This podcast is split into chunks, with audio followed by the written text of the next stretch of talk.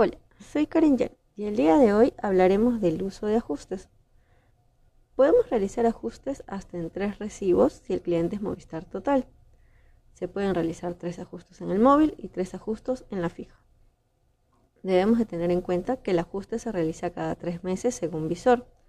Esto quiere decir que si el cliente Pepito el mes de agosto llama por motivos económicos y le ofrecen ajuste, tú podrás ofrecerle otro ajuste hasta el mes de noviembre. Esto no aplica para motivos de problemas técnicos o de cobros indebidos.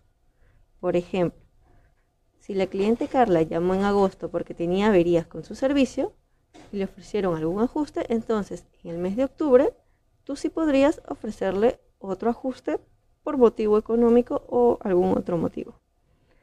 Recordemos que el ajuste solo aplica si el cliente cuenta con facturas emitidas o vencidas.